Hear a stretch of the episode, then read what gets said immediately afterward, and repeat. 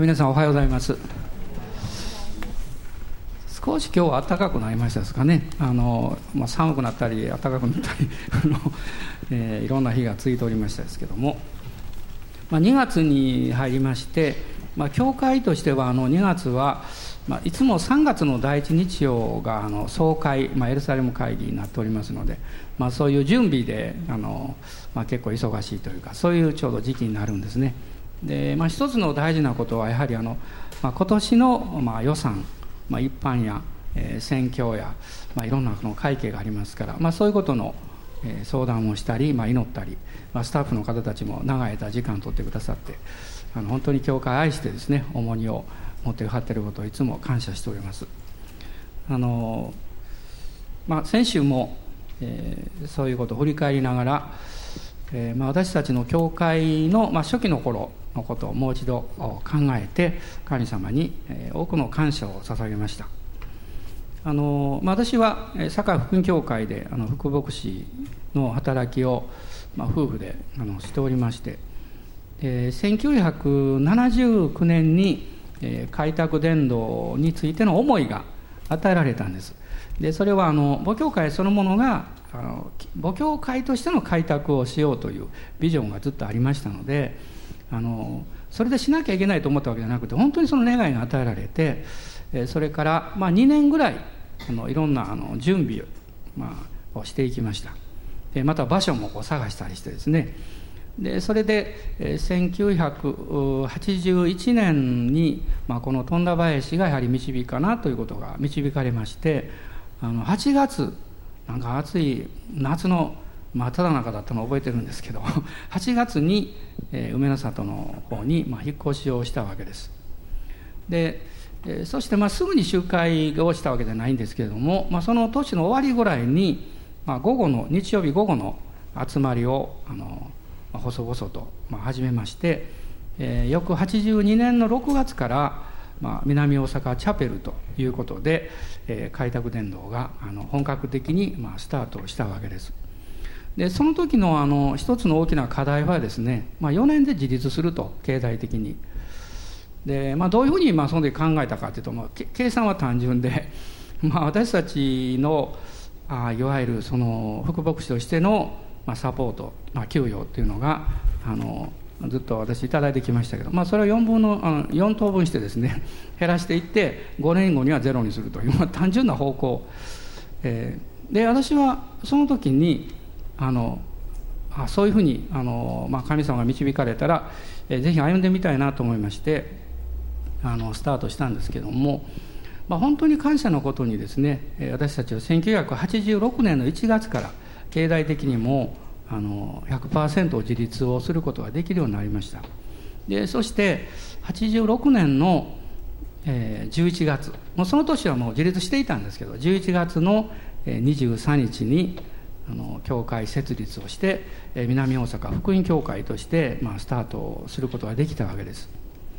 でその86年、まあ、あの82年というのが実はスタートなんですけどもその時のですね1年の献金が多分220万ぐらいだったかなと思いますけど、まあ、感謝ですけどね開拓1年目ですから、えー、でもその86年にはですね1000万ほどの献金が与えられるようになりました。で私たちは初めての経験なんで私も家内もよく分からなかったんですけど、えー、あのある近くの牧師先生が飛んでこられまして「ふのさんこれね1000万の献金ってすごいよ」って言われてで私たちよく分からないから「あそんなもんなんですか あのそういうふうにですねお話したことをあの今でも覚えてるんですけど今考えますと本当にこれはすごいことだと思っております。あのその時はよく分かってなかったんですね。で今その短期間で、えー、経済的にも自立していくということはそんなに簡単なことではないということをその時よりも思ってます。でなぜ私がいきなりこんなことを言うかっていうとですね実はその時に神様の特別な恵みがあったんだなということを思ったからなんですね。でそのこと本当に感謝しました。であの、まあ、3つのこう恵みを思い起こすんですね。一つはまあ、私もかなりもまあ若かったということもあるかも分かりませんけれども恐れがなかったんです、うん、本当に恐れがなかったんです。だからあのまあ、うまくいかなかったら、まあ、なんか仕事してでもとにかく頑張ろうかっていう単純な発想でですね、まあ、それは逃げ道じゃなくて本当に恐れがなかったんですね。これは神様の恵みだと思います。でそして2つ目は一番大きかったことはですねそのように教会があの、まあ、本当に私たちとそしてあと数人の方たちが導かれて始まったんですけどもあのその後短期間の中で本当に兄弟姉妹たちを神様が送ってくださってねこの教会を支え立て上げていく器たちがたくさんこう導かれた、まあ、これは本当にもうえー、私たちが伝道したとは全く言えません。本当にそう思ってます。神様がその人たちを送ってくださった。これ本当に不思議なんです。ですから、え、主が教会を立て上げるための、え、兄弟姉妹たちという素晴らしい賜物ですね。そういう人たちを導いてくださった。これは大きな恵みだったと思います。でもう一つの恵みはですね私たちとそして送られて教会形成に携わってきてくださった兄弟姉妹たちに共に信じていくという信仰が与えられたということです。私はこれが一番大きかったんじゃないかなと思います、ね、共に信じていく。それは何を信じていくかっていうと神様の側にはもう備えがあって主が導かれたことは必ずなるんだということを一緒に信じることができたということです。今あの私たちのブランチの一つの柏ゴスペルチャーチが経済的にも自立に向かって踏み出しています。そして本当に信仰を持って踏み出していらっしゃいます。私はそのことに心からえーエールを送りたいと思いますしえそしてえ私たちも一緒に信じてえそのもちろん柏だけでありませんけれどもえ山辺も梅里もそれから小松島も。でも今あの柏が具体的にそのように今進んでいるということに対してですね一緒に信じていきたいと思います。アーメでしょうか？一緒に信じていきたい。で今日はあの多分中継だと思うので皆さんね、えー、柏の皆さんに、えー、他のあのブランチの方たちもちょっと拍手してですねあのエールを送りましょう。ハレルヤ感謝します。神様祝福ありますように。アーメン感謝します。主が導かれたことは必ずなります。ですから恐れないでえ私たちも一緒に前進していきましょう。あの私たちも生活の中で不安や恐れというものを経験したりまたなかなか長い間解決できない問題というものがありますとやがて失望がだんだんとこう絶望に変わってくるという経験をします。でもイエス様という方の出会いを通してその絶望が勝利に変えられるんだということを今日もう一度、まあ、マルコによる福音書の5章を開きながら一緒にそのことを分かち合っていきたいと願っています。でマルコによる福音書の5章の25節から34節ですまあ、有名なところなんですが、マルコによる福音書の5章の25節から34節までをまずご一緒に読んでいきましょ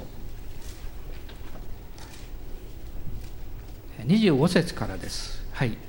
ところで12年の間長血を患っている女がいた。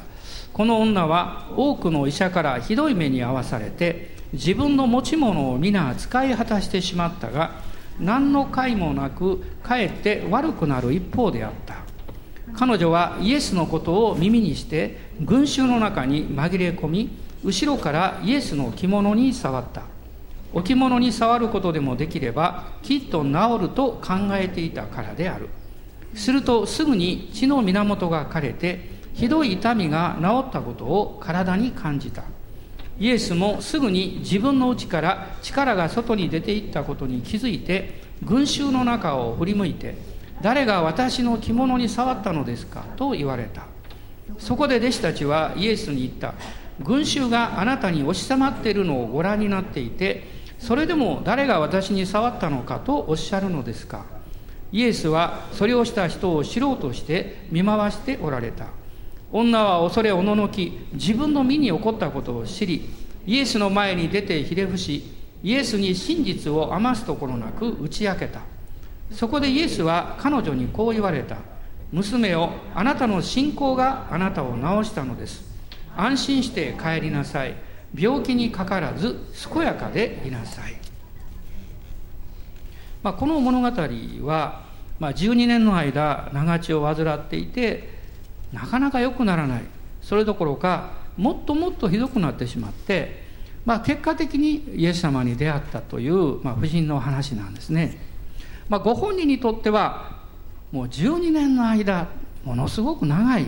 しかも若い間ですから私の人生の大半はもう失望と悲しみと絶望でしたよと、まあ、そういうふうに証しできるそういう人生だったのかも分かりません。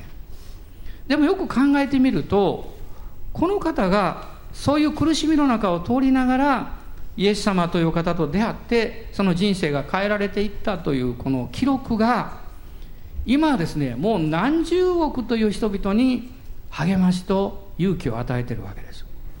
皆さんもこの記事を読まれてこの聖書の内容を読まれてやはり頑張ろうって信じていこうね、神様に希望を持っていこうというそういう励ましをきっと経験なさったんじゃないかと思います。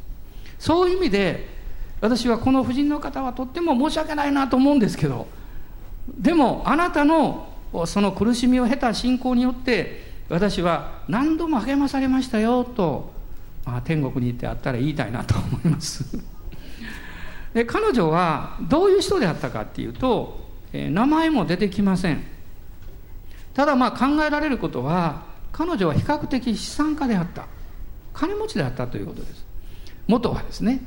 でもその病気が原因でその持ち物を全部使い果たしてしまった。えそして彼女の人生はどちらかっていうと得ることよりも失うことの方がすごく多かった。その彼女のイエス様と出会う前の人生ですけどね、まあ、こういう人だったんですね。まあ、皆様いかがでしょうか？あイエス様と出会われる前と今を考えられてね。まあ特別にまあ普通の人というかそういう生活をしてきてイエス様に出会われた方もおられるでしょうけど本当にひどい経験を取った方もいらっしゃるでしょう。あるいは大切なものをいくつも失った。そういう方もいらっしゃると思いますね。でも、まあ、どういう経験を通られたにしてもあなたが今日イエス様という方と出会って救いを得そして希望を得信仰を得てるということはなんと幸いなことでしょうか。このことを考えれば過去の苦しみは私にとって良いことでしたとあなたはきっと告白なさるでしょう。そしてあなたのその人生を経たさまざまな痛みの経験そしてキリストとの出会いの経験というものが他の多くの人々の助けになると信じます。人々があ私のような苦しみを経験してきた方がイエス様を信じてこういうふうに変わるんですか？ということを聞いた時にその人たちは勇気を得信仰を持つことができるわけです。神様の見ての働きというのは今も私たちの人生の上に働くんだということをこの夫人の証を通して私たちは教えられます。そしてもう一つですねこの背景を考えるとイエス様という方はすごいなと私思うんですなぜかっていうとね私は性格的に何かをこうやってる時に途中でこういろいろこう横やりを入れられたり妨げを入れられるのが嫌いなんですよ。まあ、皆さんもそうかも分かりませんけどあのそういうことに関して非常に寛大な人がいらっしゃいますね。で私はあそういう方を見て羨ましいなと思います。まあ以前よりは少し変わってきたかも分かりませんけれどもそのイエス様は実はですねこの時何をしておられたかっていうと街道司のヤイロの娘が死にかけていてその娘さんのためにお家に行こうとしてたんです。その途中だったんですよ。その途中にこの無名の婦人の方がイエス様の衣の房に触って癒しを経験してイエス様はそのまま行かれたんじゃなくってそこでかなりの時間を取られたんです。皆さんそれを考えた時にねまず一つはヤイロさんの気持ちはどうなったんでしょうね。娘が死にかけてるわけですよ。イエス様早く来てもらわないと。これ大変なことになるんですけど。ってねまあ私だったらあの父親としてきっとそう思うと思いますが。まあでもまあ感謝なことにヤイロさんはまあ不安だったでしょうけれどもイエス様に信頼してじーっと待っていたみたいですね。そしてイエス様ご自身がそういう何か自分がやろうとしていることその途中の出来事であってもそこに決して憐れみと愛をこの表すことをお忘れにならなかった。そのために喜んで時間を取られた、ね、足止めをされた。喜んでですね。まあこういうことを私が思う時に神様の懐はなんと大きいんだろうかなと思います。まあ時々ねあの旅行なんかしてますと足止めを食ってしまうこともありますね。え私も新幹線2回台風の影響で 止められたことがありますけど1回は12時間遅れました。でもそういう時に初めはちょっとイライラしますね。俺なんとかなるのかなと思って。またあのアナウンスが遅いんですよね。はっきり言ってくれないですよ。どうとか詳しいことですね。だから余計こうなんとなく不安になるんですけど。でも幸いなことにまあ今私たちはそういう経験の中でもまあもう神様にお任せようと、ね、祈ることができますね。で神様の大きな計画を信じようという信仰を持つことができます。そうすると不思議な平安になります、ね、そうするとですねそのそういう状況の時でしかえー、できないことができるようになります。まあ私も一度その長時間足止めを食った時にねまあこれからどうしようかなと思いました、え、そして、私は A 席に座っておりまして B 席が空席で C 席を見ますとあの外国の方が座ってました。でその方は日本語あまりよく分からなかったんでしょう。まあ台風で止まったこと分かってるんでしょうけどどどういう状態なのかさっぱり分からないです。で、え私はちょっと話しかけまして、えそしていろんな話をする機会が与えられました。でそしてその時に分かったことは、まあ、彼は南アフリカから来られていて日本のあの、えー、大使館ですか領事館のどっちか忘れましたけど、まあ、そちらに勤務を始めたところだったんですね。で彼が言うには「お母さんクリスチャンなんです。私も教会に行ったことがあるんです」と言いました。で私はまあどっちみち何時間動けないんで彼に言いました。あなたはどうして教会行かないんですか？まあ英語っていうのはストレートで言えるんですね。でまあいろんな話をしまして最後にこう言いました。あなたが教会に行く決心をしてくれたらきっと動くと思うけどねこの新幹線と言いながら。まあ笑いながらですね、まあ、そういう冗談もこの何時間もおりましたから一緒にね話すことができました。ある意味ではとっても楽しかったです。なんとその新幹線にスチュワートさんが乗ってたんです。まあ、スチュワートさんって皆さんご存じない方もおられるかも分かりませんがね、えー、名古屋にその時住んでましてね。彼が友達と歩いてきたんです。私を見つけてびっくりしたんです。いきなり「パスタなぜあなたここにいるの?」って言いました。私も言いました「なぜあなたがここに乗ってるの?」って言いました。あ の僕の家に来て泊まればいいのにって言いましたけど「いや私は東京に行かなきゃいけないんだから」とか言って、まあ、本当に不思議なことがですね、その中で。もしそこで、新幹線が止まらなかったらそういうこと起こらなかったんですね。まあそういうことがあったことが良いとは言えません。しかし私たちはどういう状況であっても神様に信頼してイエス様に祈っていく道があるということなんですよ。今日もし皆さんの中で行き詰まりを感じている方あるいはどうしようかなと思っている方、ね、それはあなたが真面目に人生に取り組んでいらっしゃるからそういう経験をしているわけです。でもそれだけを考えるとあなたはきっと疲れてきてそして、え自分がしんどくなると思います。でもあなたを愛していらっしゃる大きな神様を見上げましょう。あなたのために十字架にかかって救い主となってくださったイエス様の方に目を上げて祈ってみましょう。主よこの状況の中であなたが導かれることは何なんでしょうかということです。この長血を患っていた婦人の人は26節を見るとえー、まあ、ひどい目に遭わされて財産を皆使い果たしてしかもかえって悪くなる一方であったと書いてます。状況が良くなればいいんですけどどんどん悪くなっていった、まあ、彼女は現状が悪化していくそういう中で少しずつ少しずつ自分の力により頼んで何かしようとするところから離れていって彼女はもともとユダヤ人です。神様信じてます。その神様の方を向くようになりました。私たちは自分が自分の力で何とかしようというところから手を離さないと本当に神様の方に向くことは難しいと思います。彼は彼女はそういうふうに導かれたんです。私たちのこの悪くなっていく現状の中に神様の力強い見てが実は伸ばされているんですよ。それを信じるんですね。資源の37編を開いてください。詩篇の37編です。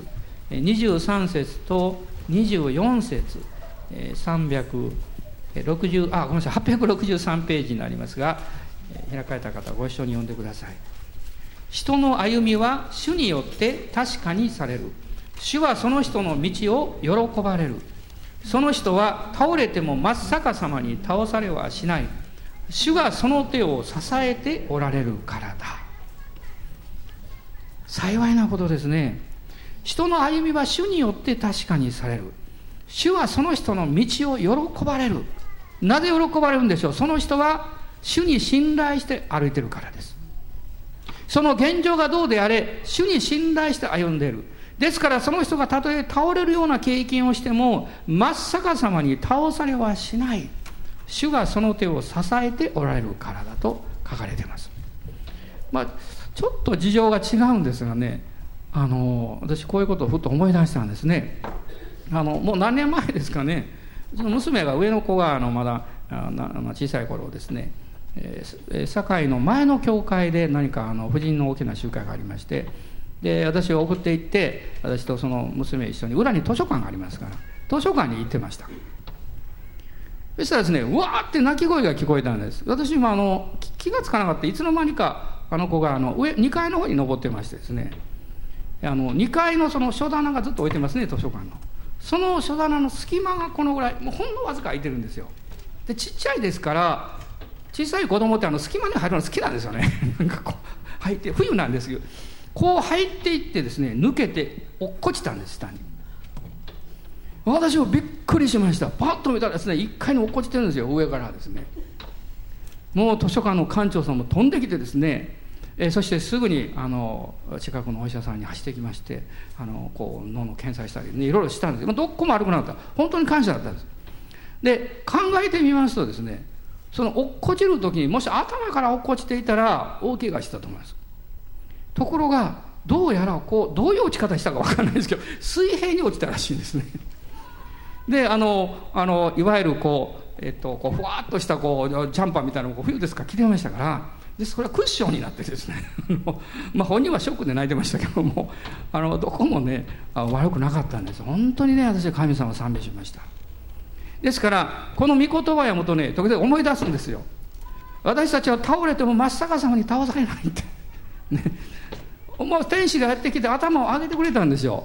そしてスッと落っこちたんだと思います、まあ、私はそのように信じてます。私たちも倒れるような経験をするんです、倒れないようにしようって頑張っても倒れてしまう経験するんです。倒れてもいいんですよ。でも安心してください。あなたが主に信頼して倒れてください。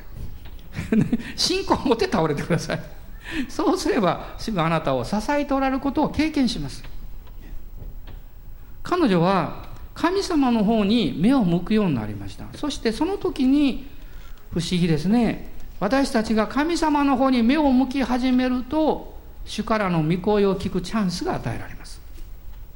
私たちの心がそっちに向いていかないといくら主が語っておられても聞けないです。神様の導きがあっても気がつかないんですね。頑固に自分の生き方を固守してですね私はこうなんだとか言って言ってる間は神様の導き分かりません。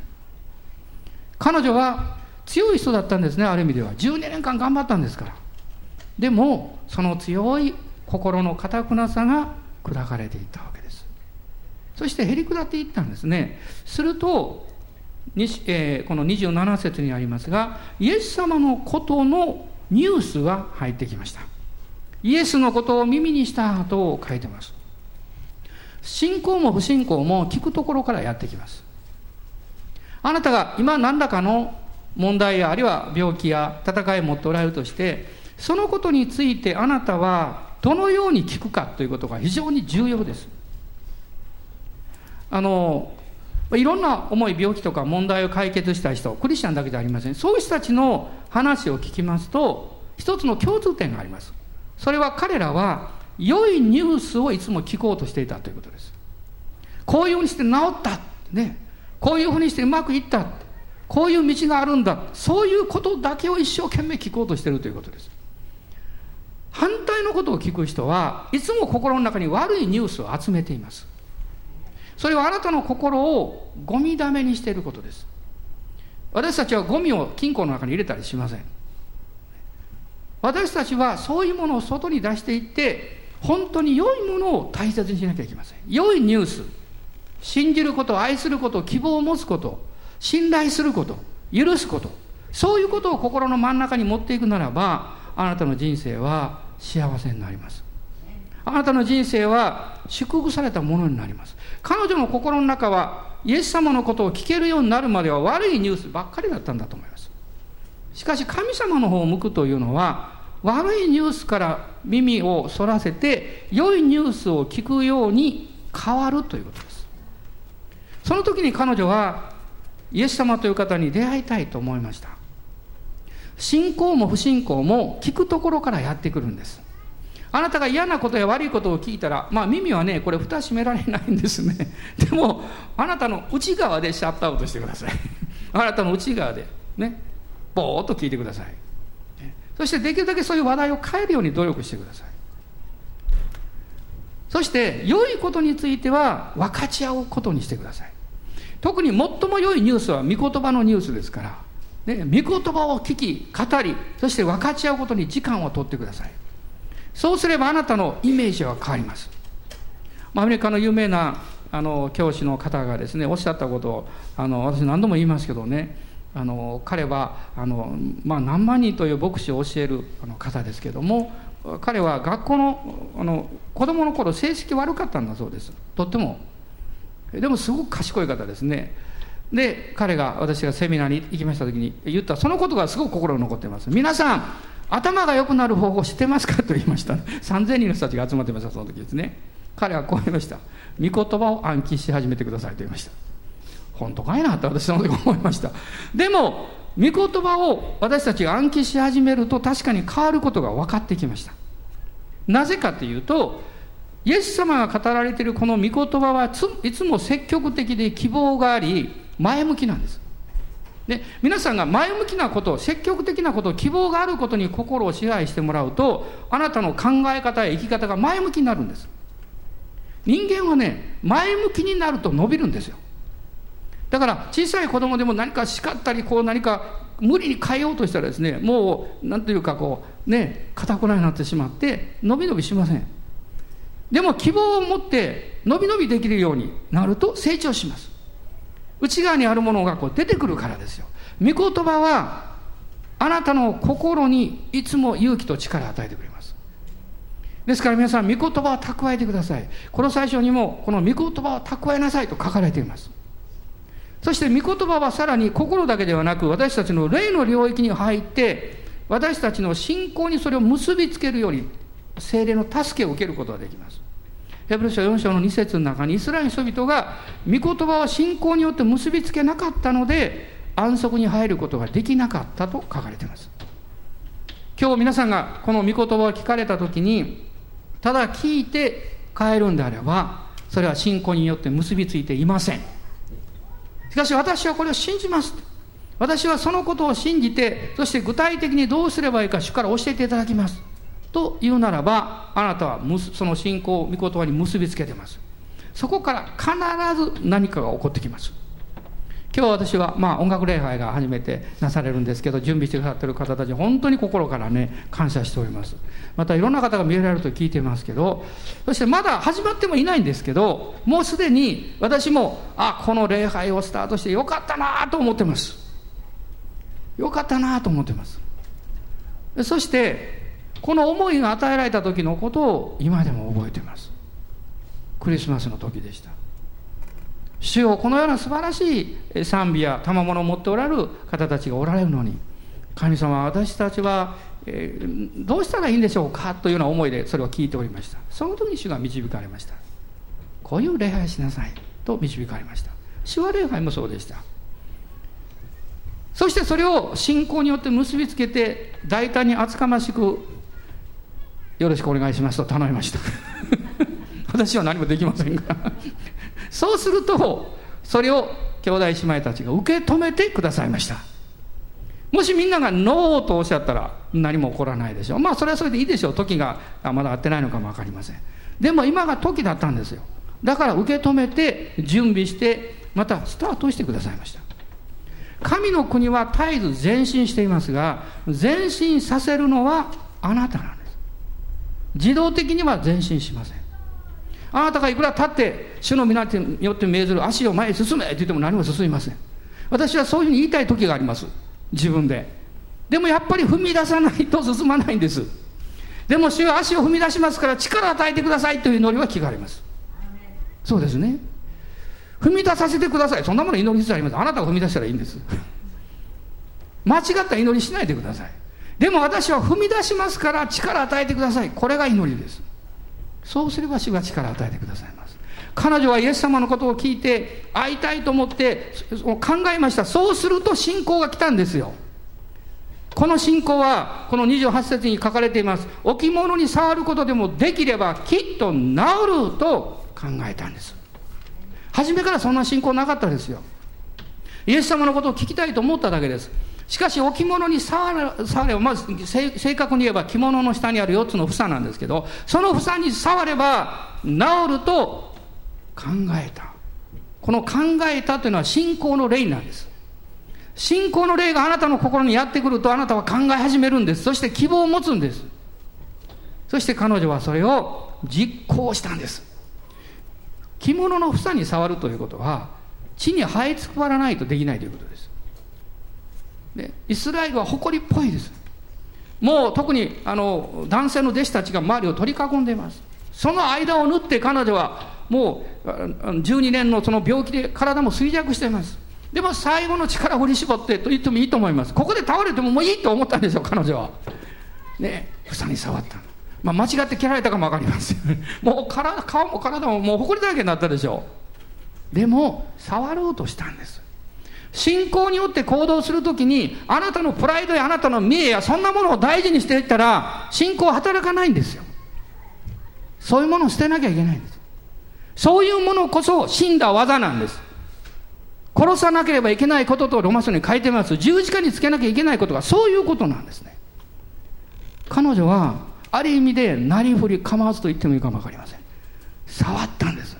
そうしたらイエス様の方から力が流れてきたのをイエス様も感じたんです。これ20 30節に書いてます。イエスも自分の内から力が外に流れ出ていくのを気づいた。多くの人が触ってました。しかし力が流れたのは彼女だけだったんです。見事に癒されました。彼女はこのイエス様との出会いとそして信仰によって衣の房に触ることによって実は勝利を経験したんです。彼女は病気の癒しだけではありません。彼女の人生の許しを経験しました。イザヤ書の53章の中にイエス様は十字架で私たちの4つの苦しみを担ってくださったことが書かれています。一つは悲しみです。人生には悲しみがあります。二つ目は重荷です、ね、重荷。その重い重荷というのは私たちの中に痛みをもたらすものです。だから痛みという言葉が出てきます。そして病です。病。悲しみと痛みと病。もう一つが罪です。イエス様の十字架はそれが私たちの身代わりとして全部担われてます。それを信じるかどうかはあなたが決めることです。しかし聖書はそれを信じた人はその打たれた傷によってイエス様の十字架によって打たれた傷によって癒されたと言ってます。アーメン。今日私たちは信じます。少なくとも私は信じます。皆さんどうでしょうか？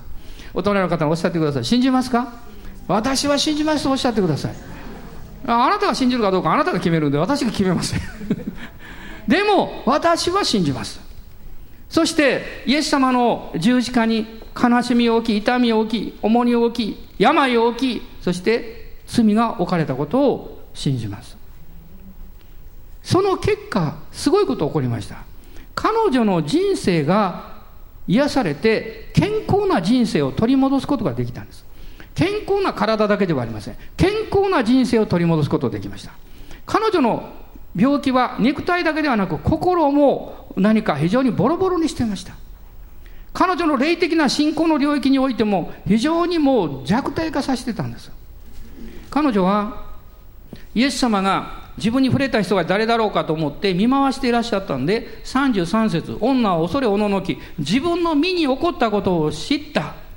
そしてイエス様の前に出てひれ伏してイエスに真実を余すところなく打ち明けたと書いてます。皆さんヤイロさんの姿をちょっと想像しながらこの言葉を考えてください。イエスに真実を余すところなく打ち明けた、ね、打ち明けた。大体婦人の方が男性よりも細かくいろんなことを話します。もう話したいことがいっぱいあります。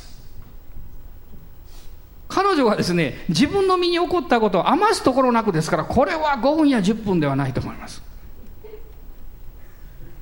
ねえ。時々男性は忍耐を切らしますね。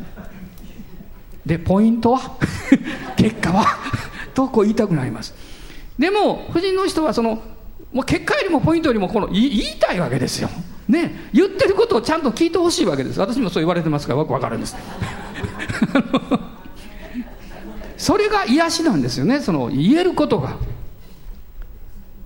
彼女はですからね ずっとこれ多分2 3 0分話したかも分かりませんね。しかも彼女はね普通に話せたわけじゃないですよ。泣きながら話したと思いますよ。涙流しながら。だからもっと時間かかったか分かりません。でも誰一人としてもうやめてくださいとは言いませんでした。これは推測ですけれども彼女の周りに取り巻いていた人々も私は泣いていたと思います。あそうだったんだって。彼女のあの孤独な姿人の前になかなか出てこない。愛想が悪いとか付き合いが悪いとか何か暗いんじゃないかとかいろいろ言われていたその原因を彼らは理解した時に自分たちの方が彼女に対して取っていた態度が間違ってたということをきっと理解したでしょう。どんな人も明るくいろんな人と話をして友達になりたいという気持ちを持ってます。どんな人も持ってます。でも何かそれができない理由があるんですよ。悲しいことにそのような理由を周りにいる人々がよく理解できないために誤解してしまって悪く捉えてしまうということです。あなたが職場で何か辛いこと何か嫌なことを言う人とかいたとしてどうぞその言葉だけを捉えてその人がそういう人だと決めつけないでください。その人にはきっと痛みがあるんでしょう。何か表現できない悲しみや怒りがあるんでしょう。あなたがその人のことを解決し助けることができるかどうか分かりません。でも少なくともあなたはその人の側に立ってそれがどういうことなのかを考えてあげることができると思います。そして主が導いてくださるならば祈ってあげることができるでしょう。私たちがそこに踏み出していこうとするときには力が必要です。だから神様私に愛を与えてくださいと祈る必要があるんですよ。彼女はそれを話したんです全部。するとイエス様がずっと聞いてらっしゃって娘よあなたの信仰があなたを治したのです。安心して帰りなさい。病気にかからず健やかでいなさいとおっしゃいました。この病気にかからず健やでな健やかでいなさいっていうのはねいつも癒されるようにそして病気からあらゆる病から自由にされるようにっていう意味なんです。心の病も体の病も含めてあらゆる病から自由にされるように。彼女は癒しと人生の許しを経験し健康な人生を回復させていただいて取り戻したんです。私たちはイエス様を信じてこの健康な人生を取り戻すことができたんです。それを感謝しましょう。そのことを忘れないで。そして彼女はそこから神様に愛されていることを信じて勝利の生活が始まったんです。私はこう思うんです。この後彼女は翌朝朝早く起きて近所の人と顔を合わせておはようと挨拶したんじゃないかと思います。神様の奇跡がその人の人生に起こった。この2000年前の奇跡は今日も私たちの上に起こります。アーメン。感謝します。絶望が勝利に変えられます。奇跡は起こっていきます。イエス様に拍手しましょう。ハレルヤ。感謝します。アーメン。えそれじゃあ今立ち上がって一緒にお祈りします。立ち上がって一緒にお祈りします。今日ここにいらっしゃらない方でこの福音をニュースを伝えたい方がきっとおられると思います。皆さんチャンスを伺ってください。そして主よ何かお話しできる機会を与えてくださいと祈ってください。主が良き時を与えてくださいます。奇跡は今も起こります。私は奇跡を信じます。一緒にこの祈りと賛美をしたいと思うんですね。イエス様感謝します。主よこの何か常識や現実の状況が私の信仰に、え何か水をかけてるようなそういう部分があるかも分かりません。今日もう一度奇跡を信じると告白します。あなたは偉大な方ですから。あなたは癒しを行い解放を与えそして奇跡を与えてくださいます。私たち一人一人に希望と愛に満ちた健康な人生を回復させてくださいます。アーメン感謝します。ハレルヤ。イエス様の皆を賛美します。イエス様の皆を賛美します。主の皆によって祝福いたします。アーメン。アーメン。今ご一緒に賛美しましょう。私は奇跡を信じます。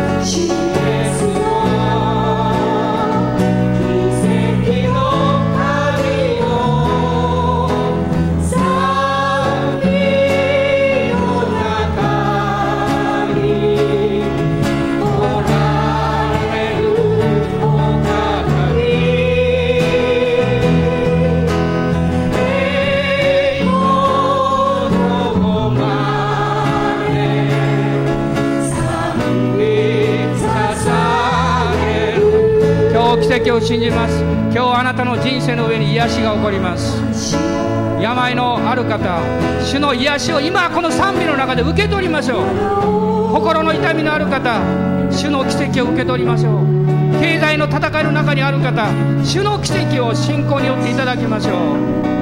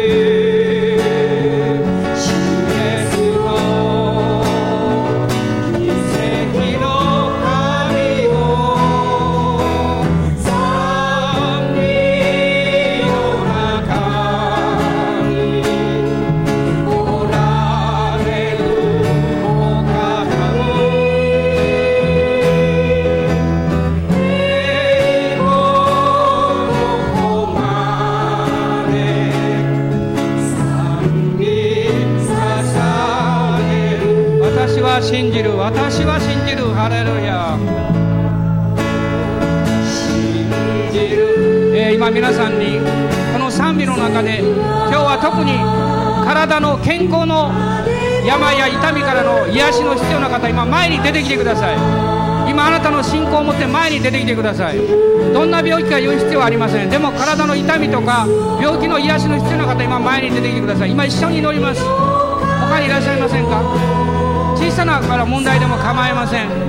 膝や足腰の痛みの方もあるでしょう。あるいは内臓の病気の方もいらっしゃるでしょう。どうぞ前の方にずっともう少し来てください。一緒に祈ります。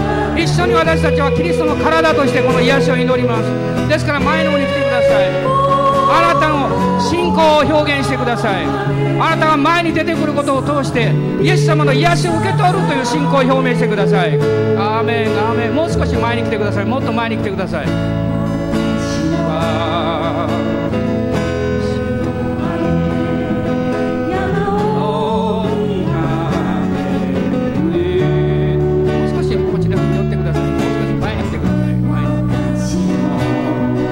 祈ります。いろんな病の癒しがあるでしょう。痛みの癒しがあるでしょう。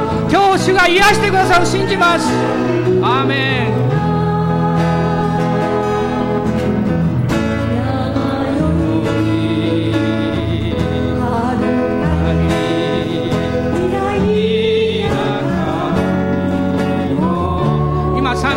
癒しをいただきましょう。あなたの痛みの部分にあなたの病んでる部分にあなたの癒しが必要な部分に主の癒しの力が今精霊によって流れていってることを受け取りましょう。十字架の癒しをいただきます。手を受けるところであれば手を置いてください。また今特にこの兄弟姉妹のために私は祈りたいという方前に出てきてください。一緒にその方のところ後ろから祈ってあげてください。アーメン。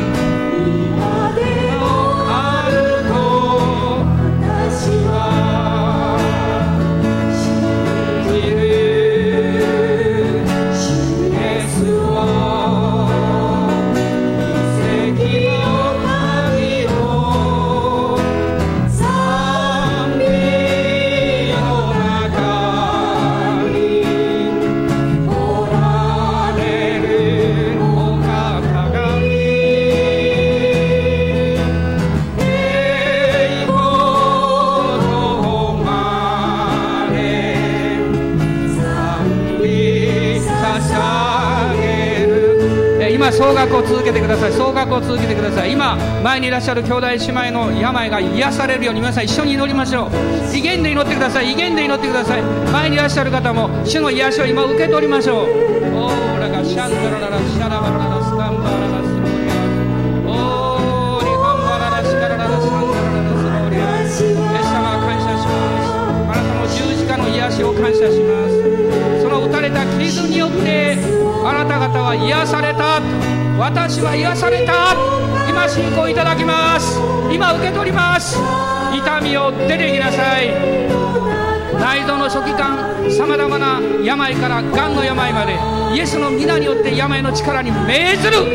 出ていけ。出ていけ。アメン。ハレルヤ。ハレルヤ。今心を一つにしています。おお主を感謝します。ハレルヤ。ラがシャラバラララサンダラララスゴーリア前にいらっしゃる方手を挙げて癒しを受け取ってください。ハレルヤと感謝してください。ハレルヤ。オーラララシャンバラララスカラバラララスゴーリアアーメン感謝します。アーメン。ハレルヤ。主の恵みと癒しを感謝します。アーメン。ア体の痛かった方は体を動かしてください。体を動かしてください。あるいは手の置ける部分の方はそこに手を置いて主の熱い癒しの力が流れていることを確認してください。おおハレルヤおおハレルヤ女性の問題の病のある方主があなたに今触れていらっしゃいます。触れていらっしゃいます。信仰を持って受け取ってください。この癒しを受け取ってください。オーラララシャンバラララスカラバラララサンダラララスローリア。首や肩の痛い方また神経が何か影響を与えている方主があなたの首や肩に触れていらっしゃいます。また顔面に触れていらっしゃいます。あなたの何か指の痛みに関節やその指の痛みに主が触れていらっしゃいます。おーハレルヤ。オーラララシャンバラララスカラララサンダララ。ス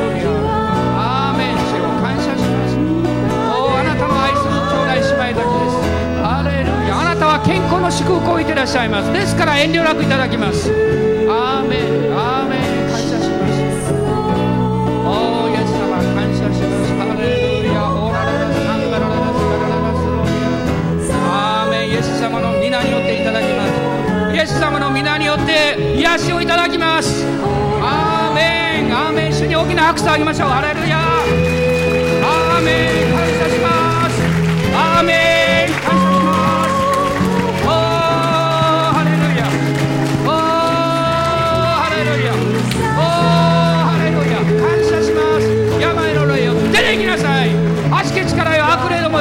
よ立ち去りなさい。おーハレルヤ。聖霊様の癒しと恵みを感謝します。アーメン。ハレルヤ。ハレルヤ。Oh ンバラララシャラララサンバラララスローリアオラララシャンバラララスカラバラララシャンバララスローリアアーメン。今見つかいが主の使いが私たちの周りを取り囲んでいます。栄光が今この街道を覆っています兄弟姉妹たちを覆っています。今ブランチの兄弟姉妹御言葉の絵の兄弟姉妹あなたのところに主の素晴らしい臨在が届いています。アーメン。ハレルヤ。あハレルヤ。今週 E メールでもあなたの癒しの報告を期待しています。どうぞ小さなことでも構いません。教えてください。連絡してください。主があなたの上に触れていらっしゃいます。主の奇跡は起こっています。アーメン。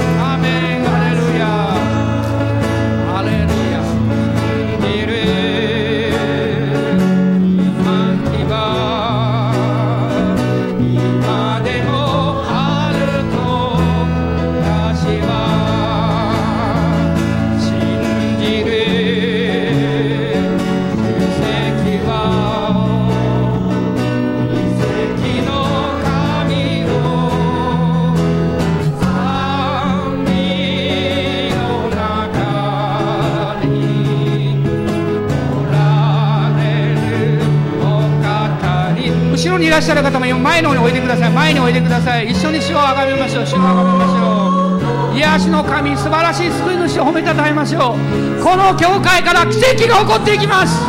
アーメン。ハレルヤ。感謝します。